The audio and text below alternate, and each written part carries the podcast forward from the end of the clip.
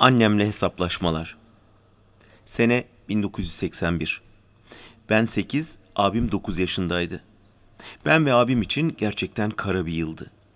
Sadece birkaç ay öncesinde acımasız bir askeri darbe olmuştu. Benle abim henüz bunun idrakinde değildik. Zaten konumuz da bununla ilgili değil anne. Evde toz şeker bitmişti. Genelde evin altındaki bakkaldan kiloyla alırdık. Ama bu şekilde pahalıya mal oluyordu. 5 kiloluk toz şekerlerden alalım diye sen bizi toptancıya gönderdin. Toptancı evimize bir kilometre kadar ötedeydi. Bakkalda 5 kiloluk toz şeker 300 liraydı ama toptancıdan alınca 250 liraya geliyordu. 250 lira verdin bize. Abimle gidip toptancıdan şekeri aldık. Ben küçük olduğum için şeker torbasını abim kucağına aldı. Daha birkaç adım atmıştık ki yoruldu, yere bıraktı.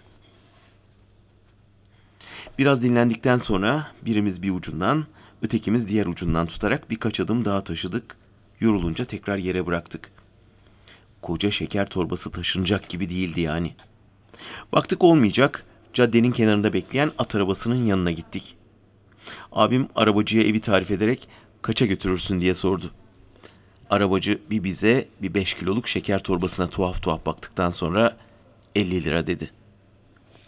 Pazarlık yapmak diye bir şeyin varlığından henüz haberdar olmadığımız için hemen tamam dedik. Şeker torbasını at arabasına attık, çıkıp oturduk. Ayaklarımızı aşağı doğru salladık, öylece eve kadar geldik. Evimiz beşinci katta olduğundan arabacı şekeri kapıya kadar getirdi. Aslında mecburen getirdi çünkü bir kuruş paramız yoktu ve parasını almak için kapıya kadar getirmek zorundaydı. Kapıyı açtığında durumu sana anlattık. Önce şaka zannettin ama işin gerçeğini hemen anladın. İçeriden gidip 50 lirasını verdin arabacının. Toptancıdan aldığımız şeker evin altındaki bakkalınkiyle aynı fiyata gelmişti. Oysa ben ve abim o yıllarda sermayenin tekelleşmesine karşıydık. Biz sermayenin tabana yani halka yayılması gerektiğini savunuyorduk. 300 liranın hepsini bakkala vermektense 250 lirasını toptancıya, 50 lirasını da arabacıya vererek siyasi hareketimizin ilk pratik eylemini gerçekleştirmiştik. Ama sen buna ikna olmadığın için hareketimiz daha başlamadan darma duman oldu. Senin yüzünden Türkiye serbest piyasa ekonomisine geçti. Bak nereden nereye geldi memleket. Büyük vebal aldın, büyük. Sonra bir gün evde mayaladığın yoğurdun birazını sefer tasına koyup bunu hacı dedenize götürün dedin. Abimle birlikte gezi oynaya dört mahalle aşağıdaki dedemlerin evine gittik. Vardığımızda öğlen olmuştu ve iyice yorulmuştuk.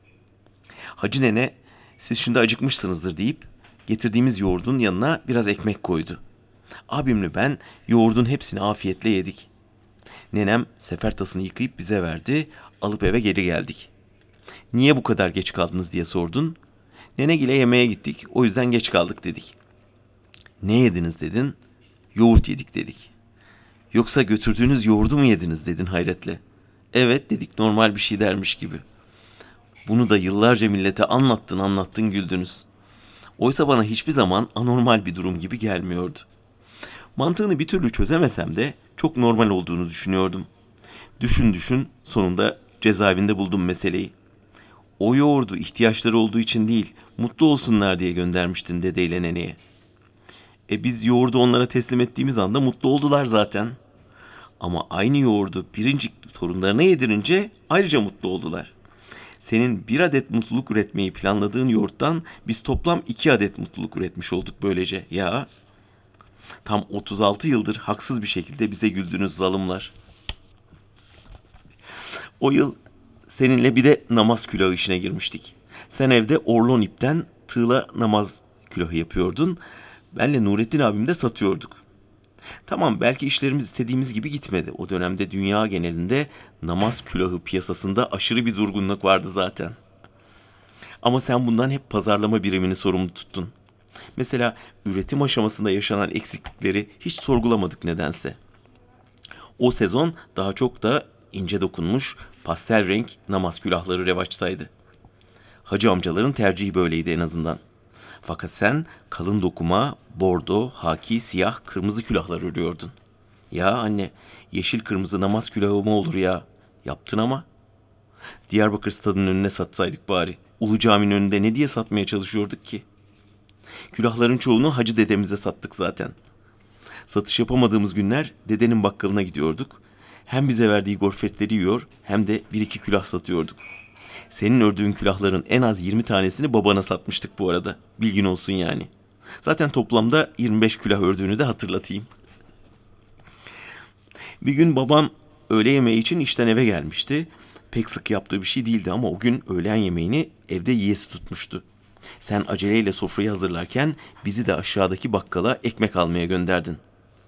Nedense artık bakkal denince bizim aklımıza tek bir yer geliyordu. Dedenin bakkalı. Dolana dolana oynaya oynaya gittik yine. Gofretlerimizi yedik. Sallana sallana eve geri geldik. Eve vardığımızda 3 saat geçmişti. Sen neredeydiniz siz diye merakla çıkışınca dedenin bakkalına gittik dedik. Ekmek nerede peki diye sorunca ben abime baktım hemen. Ekmekten sorumlu müdür oymuş gibi. Bana niye soruyorsun der gibi baktım ama yemedin. Babam yemeğini ekmeksiz yiyip işe gitmişti. Bak niye böyle olduğunun mantıklı bir izahını ben de halen bulabilmiş değilim. O yüzden bu konuyu atlıyorum. Sonuçta 1981 yılı zor bir yıldı bizim için. Ama bütün zorlu yıllar bir gün geçiyor, bitiyor be anne. Senin ve bütün annelerin ellerinden öpüyorum.